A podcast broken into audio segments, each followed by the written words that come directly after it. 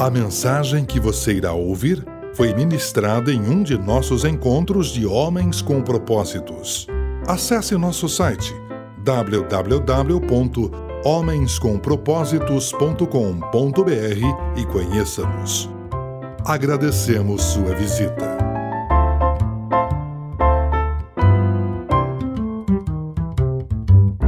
Nosso tema Família em Foco. E o tema de hoje: quatro atitudes básicas para evitar a tragédia familiar.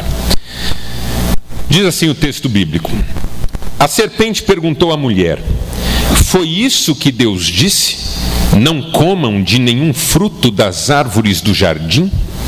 Respondeu a mulher: Podemos comer do fruto das árvores do jardim. Mas Deus disse: Não comam do fruto da árvore que está no meio do jardim, nem toquem nele, ou vocês morrerão. Disse a serpente: Certamente não morrerão. Deus sabe que no dia em que dele comerem, seus olhos se abrirão e vocês, como Deus, serão conhecedores do bem e do mal. Quando a mulher viu que a árvore era agradável ao paladar, atraente aos olhos e desejável para dar discernimento, tomou do seu fruto, comeu e o deu a seu marido, que comeu também. Até aqui.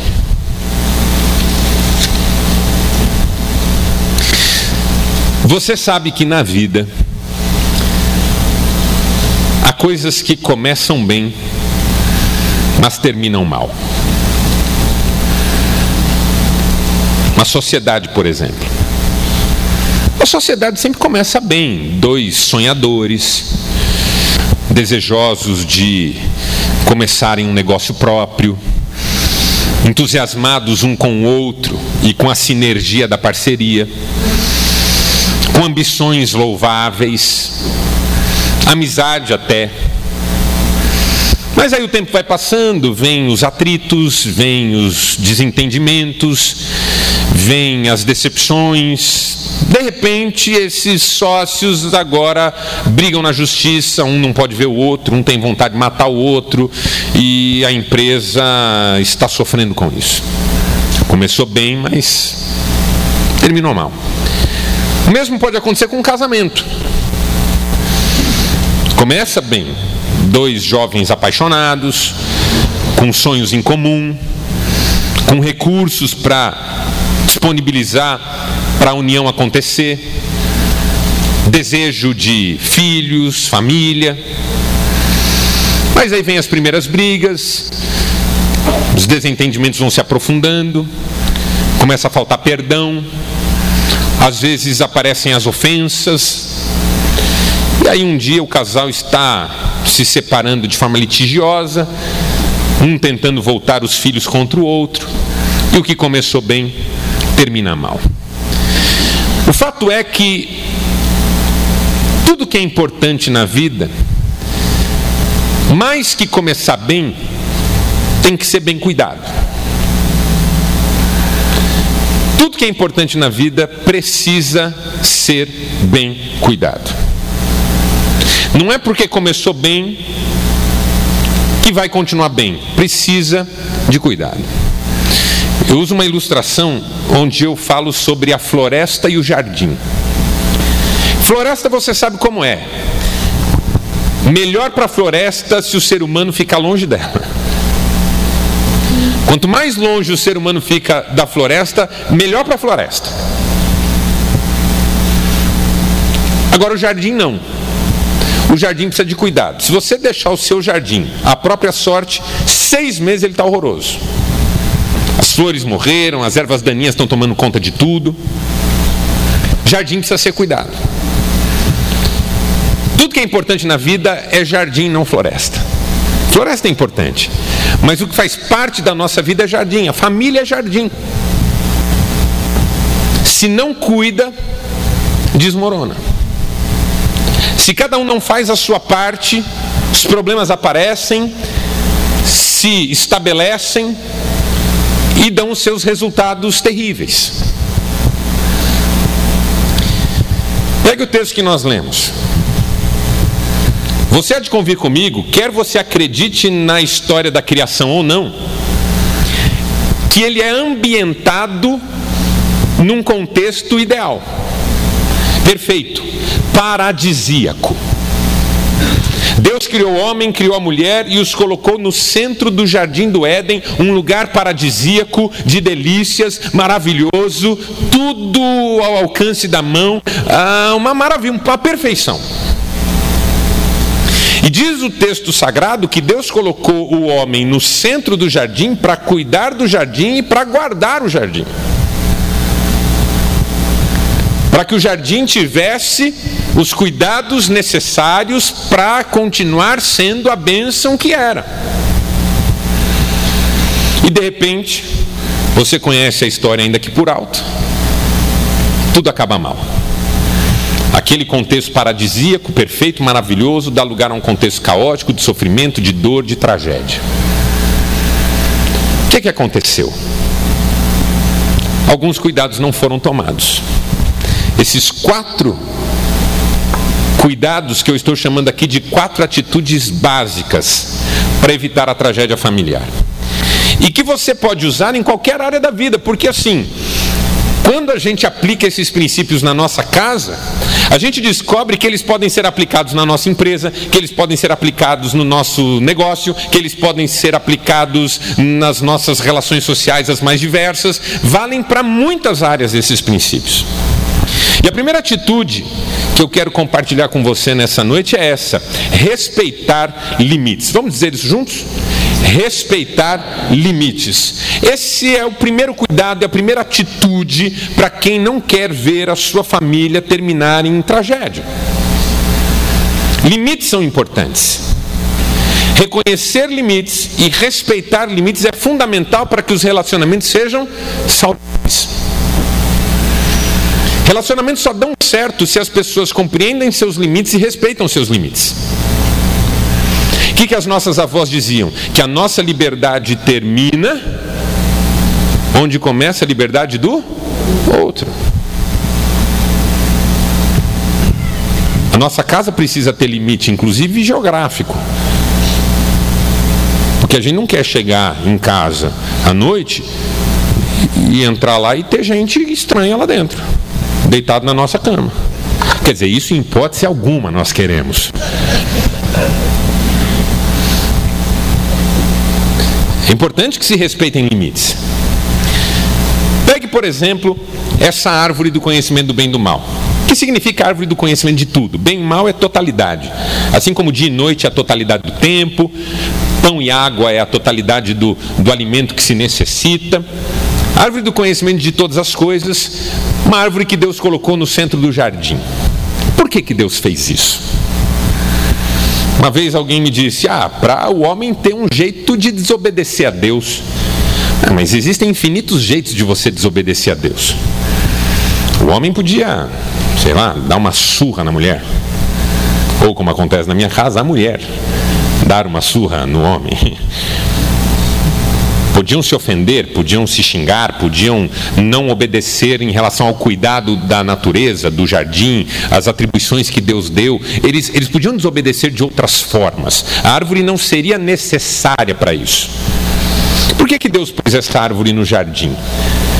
Porque ela é um símbolo. Símbolo do quê?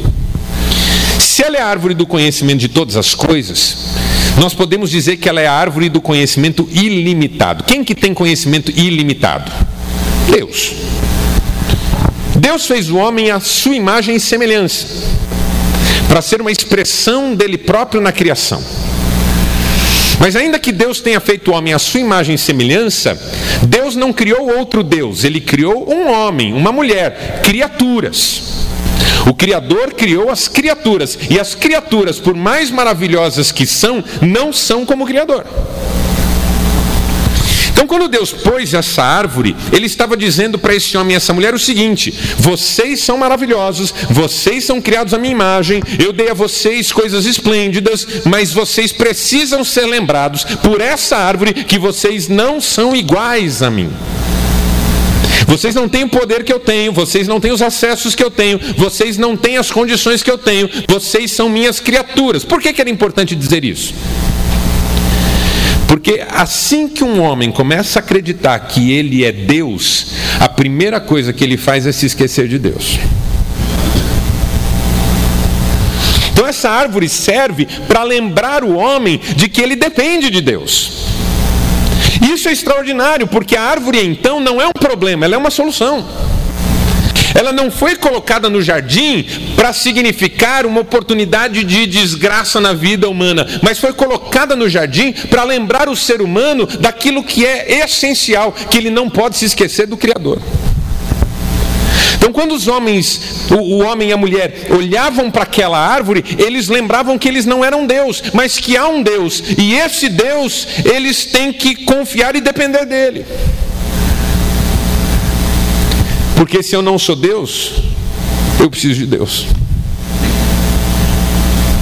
Mas se eu sou Deus, eu me esqueço de Deus. Então a árvore é uma mensagem, a árvore é um evangelho, é uma boa notícia de que, por mais que você não seja Deus, há um Deus que se importa com você e que cuida de você. Essa é a mensagem da árvore. Por isso que ela está ali. Na medida em que o homem se lembra dos seus limites, ele se entrega nas mãos do Criador. Essa é a ideia da árvore. Então a árvore funciona como limite. Até aqui você pode vir, mas aqui você não pode passar. Até aqui você tem todos os direitos e acessos, mas daqui para frente você não tem os direitos e os acessos, para você nunca esquecer quem você é e do que você é feito. Não é assim na casa da gente? Você ama seu filho, seu filho é uma bênção na sua vida. Você um dia pediu a Deus para o nascimento do seu filho. Você e a sua esposa fariam tudo por ele, mas tem acessos na sua casa que o seu filho não tem. Tem coisas que ele não pode mexer. Claro que tem. E não é porque ele não é seu filho, não é porque você não ama, é porque ele não tem condições de ter acesso a isso. Você tem um menino de 5 anos, a chave do carro na sua casa ele não tem acesso e você esconde a chave do carro. Isso é um limite para ele, ele não pode mexer em certas coisas. Ele não pode. Sua menina de 7 aninhos não pode querer cozinhar sozinha. Se você chegar em casa, sua menina está lá tentando acender o fogão, você tem um treco. Os limites são importantes. A pior coisa que um pai pode fazer pelo seu filho é não dar a ele limites. Então, quando Deus põe a árvore no jardim, Ele está dizendo: Veja, vocês têm limites, mas isso não é ruim, isso é bom. Eu estou protegendo vocês e estou fazendo com que vocês se lembrem que precisam de mim, porque eu quero cuidar de vocês. Só que o que primeiro chama atenção nessa narrativa que quando a serpente aparece, o homem e a mulher estão de frente para a árvore. Porque me parece que é assim que funciona na nossa humanidade. Tudo aquilo que nos é vedado se torna objeto de interesse. Chegue com uma casa, ou, ou melhor, chegue com uma caixa na sua casa, onde você tem seus filhos pequenos, põe a caixa na mesa, chame seus meninos e diga assim: essa caixa não é para abrir. Não quero que vocês mexam aqui. Mas o que tem na caixa, papai? Não interessa, não é para vocês isso aqui. Pronto, a partir desse dia, a vida desses meninos gira em torno dessa caixa. Eles encostam na caixa, eles ouvem a caixa, eles ficam perguntando o que será que tem na caixa. O homem e a mulher estão plantados na frente da árvore. E a serpente se aproxima, a serpente que já é uma figura do próprio tentador, do próprio diabo. Serpente se aproxima. E é interessante que ela não fala para o homem e para a mulher: peguem. Isso ia assustá-los. Ela lança uma pergunta e eu queria chamar sua atenção para essa pergunta. É verdade que Deus disse que vocês não podem comer nenhum fruto do jardim? Isso aqui não é acidental, não, isso aqui é proposital. Porque qual que é a lógica que a serpente está usando? Quando o limite é transformado em proibição, e a proibição é assumida como absoluta, o resultado não é obediência, mas é a revolta. E eu vou explicar por quê. Imagine seu filho, 10 aninhos. Você chega em casa e ele está chutando bola na parede da sala. Aí você fala, filho, não é para jogar bola em casa. Você não entende que não pode jogar bola em casa? Muito provavelmente ele vai sair pisando duro e falando assim: Eu não posso fazer nada nessa casa. Entendeu? Eu não posso fazer nada aqui. A gente faz isso com adulto. Você chega do futebol cansado, suou a camisa, fez dois gols pelo seu time. O pessoal pagou uma rodada de show para você, você salvou o time. Você entra em casa, vê aquele sofazão bonito que você tem na sala. Suas pernas doem, você deu a vida ali no campo. Você deita. Mulher fala: Bem do céu, você está suado, levanta desse sofá, vai sujar o sofá. Muito provável você fala assim: Eu não posso nem descansar na minha própria casa. Você entende o que a gente faz? A gente absolutiza uma proibição específica. Você entra num restaurante, posso sentar naquela mesa? O garçom fala, oh, aquela está reservada. Aí você olha, tem aquela, essa também. Pode ter mais 60 mesas disponíveis. Você fala assim, ah, mas não tem mesa nenhuma aqui. Não posso sentar em lugar nenhum.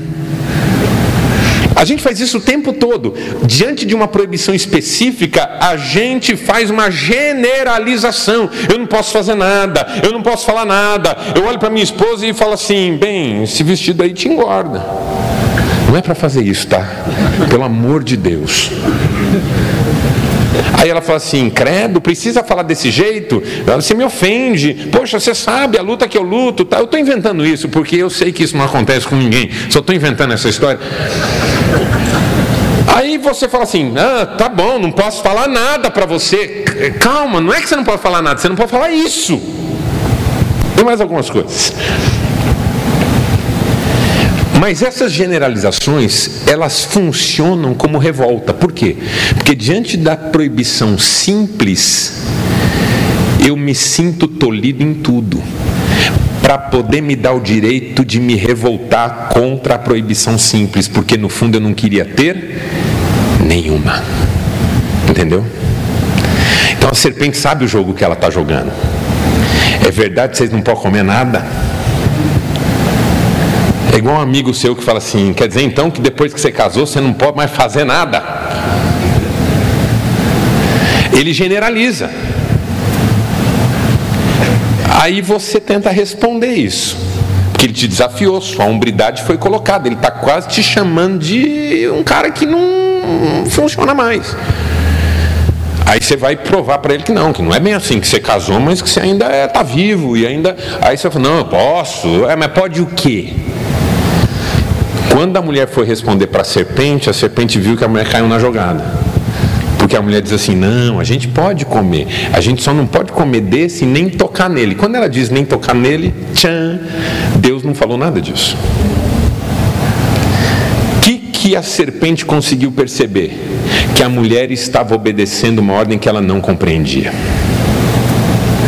E esse é o segredo da desobediência, quando a regra parece ilógica. Entendeu? Quando a regra parece ilógica, quando o limite parece ilógico, é onde eu estou a ponto de ultrapassá-lo. Então, se eu botar uma linha aqui, ó, e falar, gente, não pode passar dessa linha, num primeiro momento você vai falar, opa, não pode passar da linha? Beleza. Aí você vai chegar aqui, vai ficar perto. Passa um tempo, passa um tempo, você de repente vê um que atravessa. Não acontece nada. Ninguém explica por que, que essa linha está aqui. Quem falou que não podia passar já foi até embora. Você quer saber? Dane-se essa linha. Eu vou passar.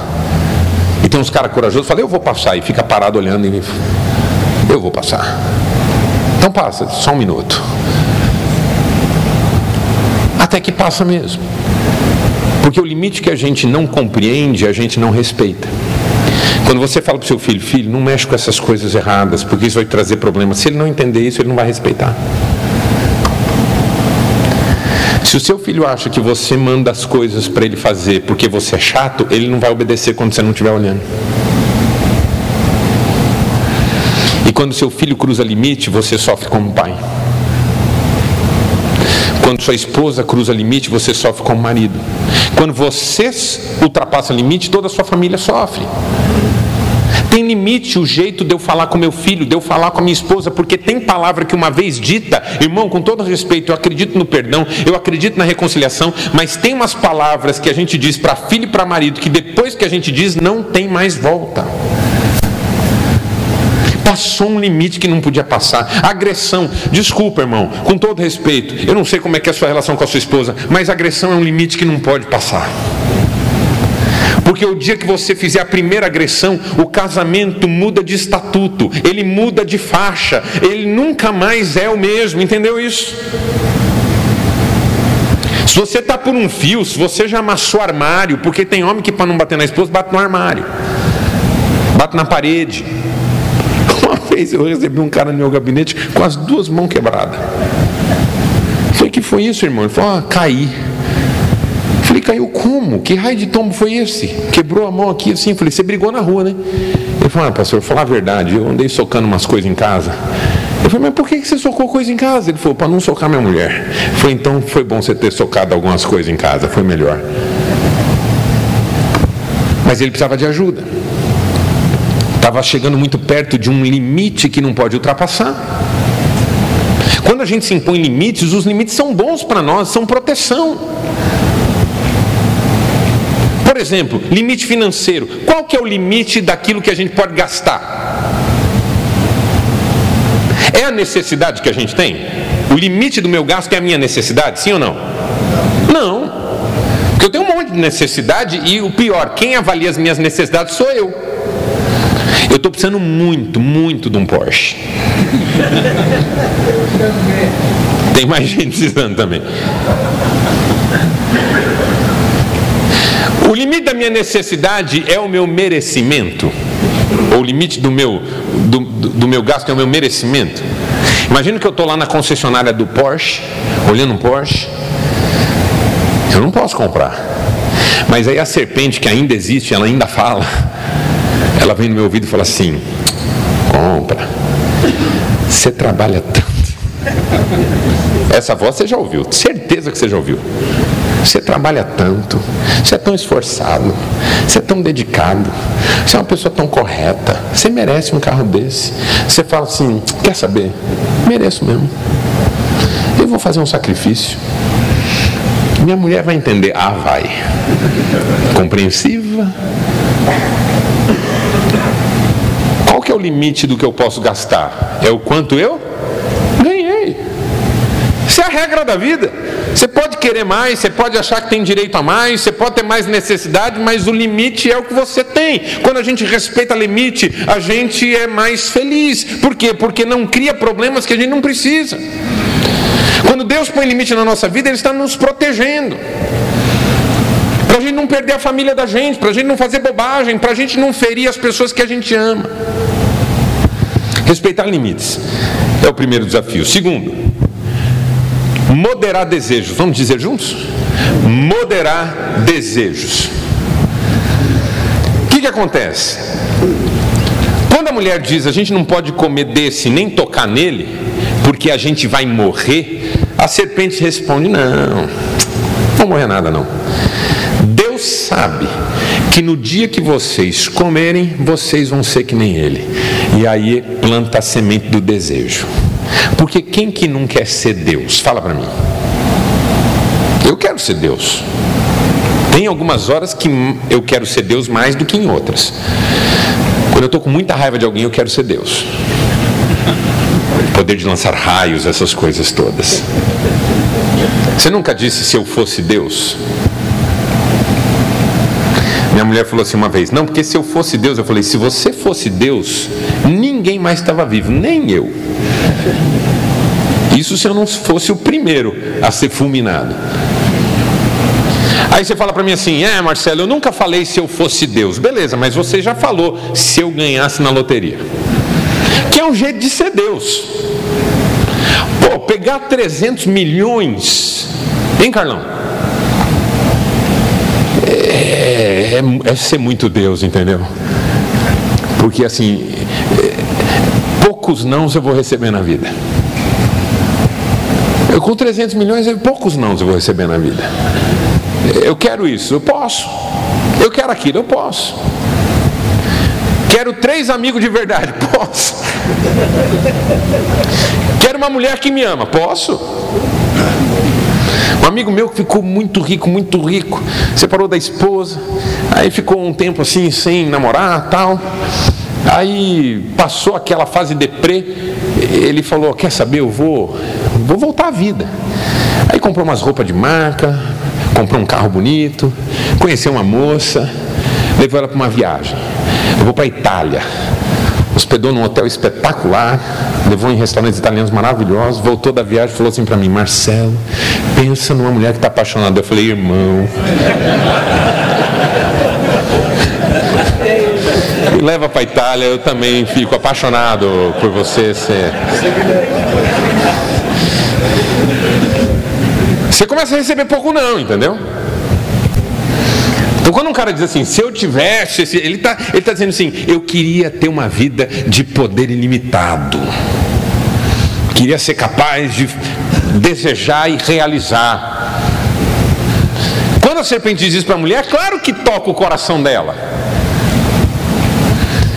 E aí diz o texto que a mulher olha para o fruto e aquele fruto que era só um fruto agora vira um negócio espetacular, porque fala assim: que ela viu que o fruto era agradável ao paladar, agradável aos olhos e ainda podia dar conhecimento. Ou seja, o fruto virou um negócio espetacular. É tudo que eu quero. Falando do seu filho de novo, o seu filho, quando quer muito uma coisa, ele realmente tenta fazer você acreditar que aquilo é tudo que ele precisa na vida para ser feliz. E que se você der aquilo para ele, ele nunca mais te pede nada. Que seu filho sabe jogar esse jogo da serpente. A gente sabe jogar esse jogo desde cedo. Seu menino diz, oito anos, sua menina, chega em casa e fala, pai, eu preciso de um celular. Ela não diz eu quero, eu gostaria, ela diz eu preciso. Ele fala, filha, eu não posso te dar um celular, você é uma criança. Ela fala, mas todo mundo, porque olha a generalização, todo mundo na minha escola tem. Não, filha, mas está errado. Não pode ter todo mundo na sua escola. Está errado, vocês são crianças, não pode ter celular. Pai, pelo amor de Deus, minhas amigas já têm celular, elas conversam, eu não estou conversando. Você quer que eu não tenha mais amigas? Não, filha, se as suas Aí você quer dar uma de sábio mestre guru do alto do Himalaia.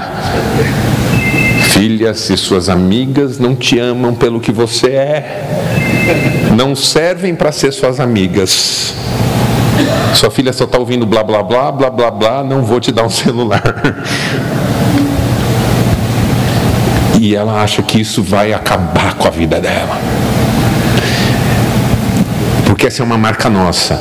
Aquilo que nos falta se torna tudo que nós precisamos, a ponto da gente não valorizar nada mais que nós temos. Veja o que aconteceu nesse texto.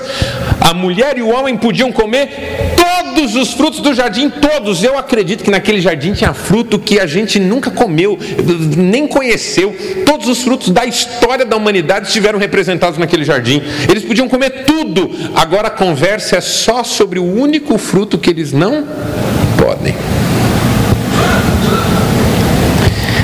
Cara, eu vou dizer uma coisa para você com toda sinceridade. Eu acho que a gente ficou um pouco refém dos nossos desejos exagerados, para não dizer muito.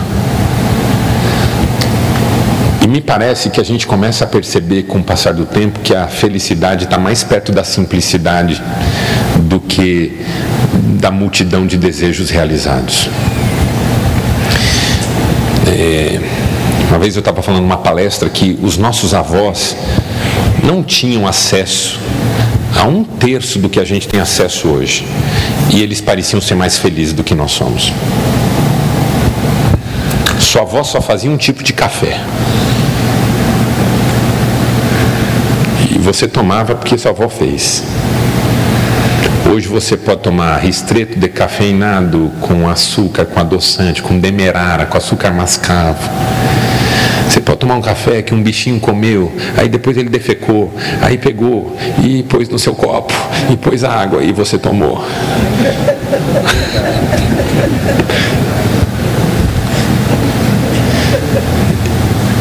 E a sua avó curtia café mais do que você. Aquele café melado que ela fazia. Porque ela servia aquilo com gosto. Reclamava de quase nada na vida. Reclamava do seu avô. Era a única coisa que ela reclamava. E com toda a razão.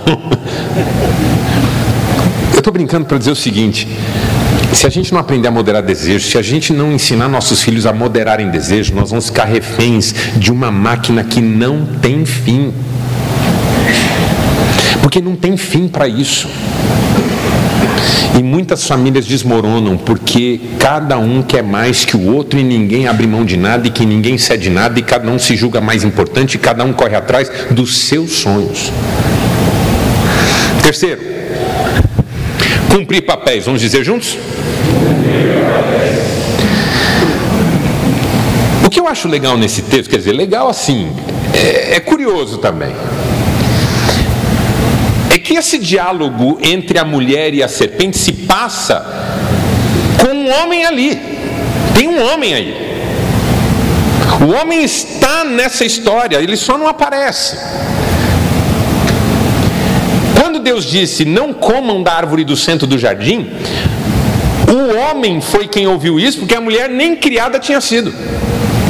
Então, quando a serpente pergunta: É verdade que vocês não podem comer nada? Quem tinha que responder de forma literal e exata o que Deus disse era o homem.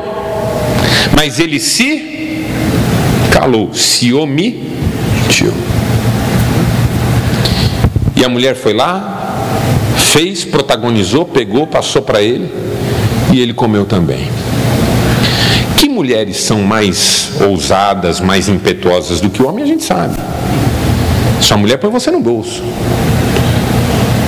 Você e sua mulher conversam sobre fazer um negócio, uma festa, uma viagem. Assim que terminou a conversa, ela já começa a tomar providência.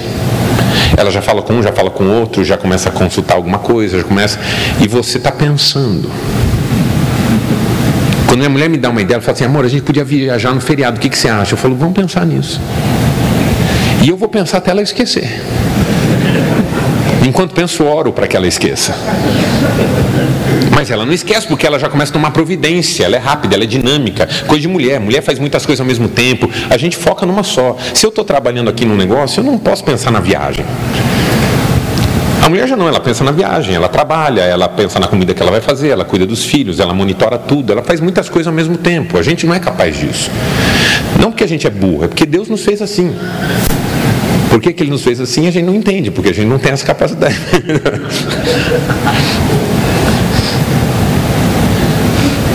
a minha mulher é muito dinâmica, ela, ela toma iniciativa. Eu, eu, eu contei uma vez aqui que eu, a gente morava num sobrado e, a gente estava deitado, já era de noite, já estava com luz apagada, estava quase dormindo. De repente, uma, um barulho na porta, como se alguém tivesse dado um chute na porta. E nós assustamos, ela olhou para mim e falou assim: Você ouviu isso? Eu falei: Eu ouvi. Quando eu ia falar, será que é? Ela já tinha descido para ver o que, que era. Eu falei: Não, ela é a mulher, eu, eu não posso não fazer nada. Aí eu estendi a mão e falei: Senhor, vai com ela, guarda, abençoa, que não seja nada demais. Enquanto eu pensava, ela já fazia. Eu, eu acho que o Adão e a Eva era desse jeito. O Adão estava lá olhando, pensando. Ele estava pensando na pergunta que a serpente fez. Quando ele olhou, a Eva já estava com a, o fruto na mão. Aí deu para ele, quando a mulher te autoriza, você faz, irmão. Você não sabe o que está acontecendo, mas se ela falou para você fazer, você faz. Aí ele pegou e comeu também. A omissão, às vezes, é pior do que determinadas impulsividades. Eu, eu, eu já atendi muita gente por muito tempo, mais de 20 anos atendendo pessoas. Filhos que têm pais intempestivos, uma mãe meio exageradona, um pai muito rigoroso, muito austero, muito bravo, sofrem com esses pais, claro que sofrem. Mas eu vou dizer para você que esses filhos têm menos sequelas emocionais com esses pais do que filhos de pais omissos. Eu já vi filhos desajustados muito mais gravemente pela convivência com um pai omisso do que com um pai destrambelhado. Meu pai era um homem muito rigoroso, ele era muito bravo e ele batia na gente, batia na gente com vara, porque ele aprendeu na Bíblia que você pode dar varada. Então ele tinha uma vara em casa escrita Provérbios. Porque ele queria que a gente soubesse que o que ele estava fazendo era bíblico. E ele punha numa estante em cima, assim, para a gente não alcançar, só ele alcançava. E quando a gente fazia uma malcriação, alguma coisa assim, ele já levantava a mão, já pegava e aquilo já cantava, que você ouvia o barulho daquilo cortando o ar, assim, ó. Tchum, tchum, tchum, uma espada de Darth Vader. E teve uma época em casa que ele tinha uma em cada cômodo, porque para não ter o trabalho de mudar de cômodo, então já, já pegava onde estava. E ele ficava muito bravo, batia na gente, às vezes dava umas machucadinhas assim na perna. Hoje eu e meus irmãos a gente lembra disso e dá risada. Agora eu atendo homens de 40 anos que o pai foi omisso e o cara chora porque nunca teve pai. Às vezes a mulher prefere que você discuta com ela do que você finja que não é com você e que o que ela fizer tá bom, porque ela quer parceria, quer um, um companheiro. O problema desse homem é que ele é omisso e quando a gente é omisso, que qual que é o nosso papel? Eu resumiria o papel de qualquer pessoa do seguinte modo: o meu papel é ser a pessoa que Deus quer que eu seja, para que eu ajude as pessoas que estão ao meu lado a serem quem Deus quer que elas sejam. Esse é o seu papel como pai, é o seu papel como marido, é o seu papel como amigo. O maior inimigo para você cumprir o seu papel é a omissão. Porque errar é menos ruim do que nada fazer. Dr. Augusto Cury, num dos seus livros, escreveu que nós falharemos 100% das vezes que não tentarmos. Nós falharemos 100% das vezes que não tentarmos. E por último, para terminar, confiar em Deus. Vamos dizer juntos? Tem um jogo de poder no nosso texto, claro que tem.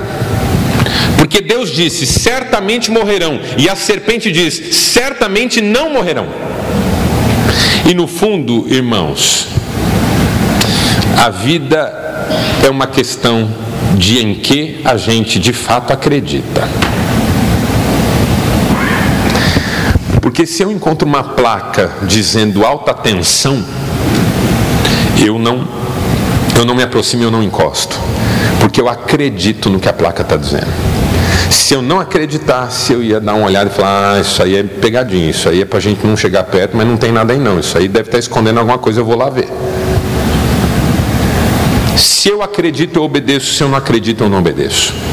É assim o seu filho com você. Se ele acredita em você, quando você diz algo para ele, ele faz. Se ele não acredita, quando você vira as costas, ele não faz.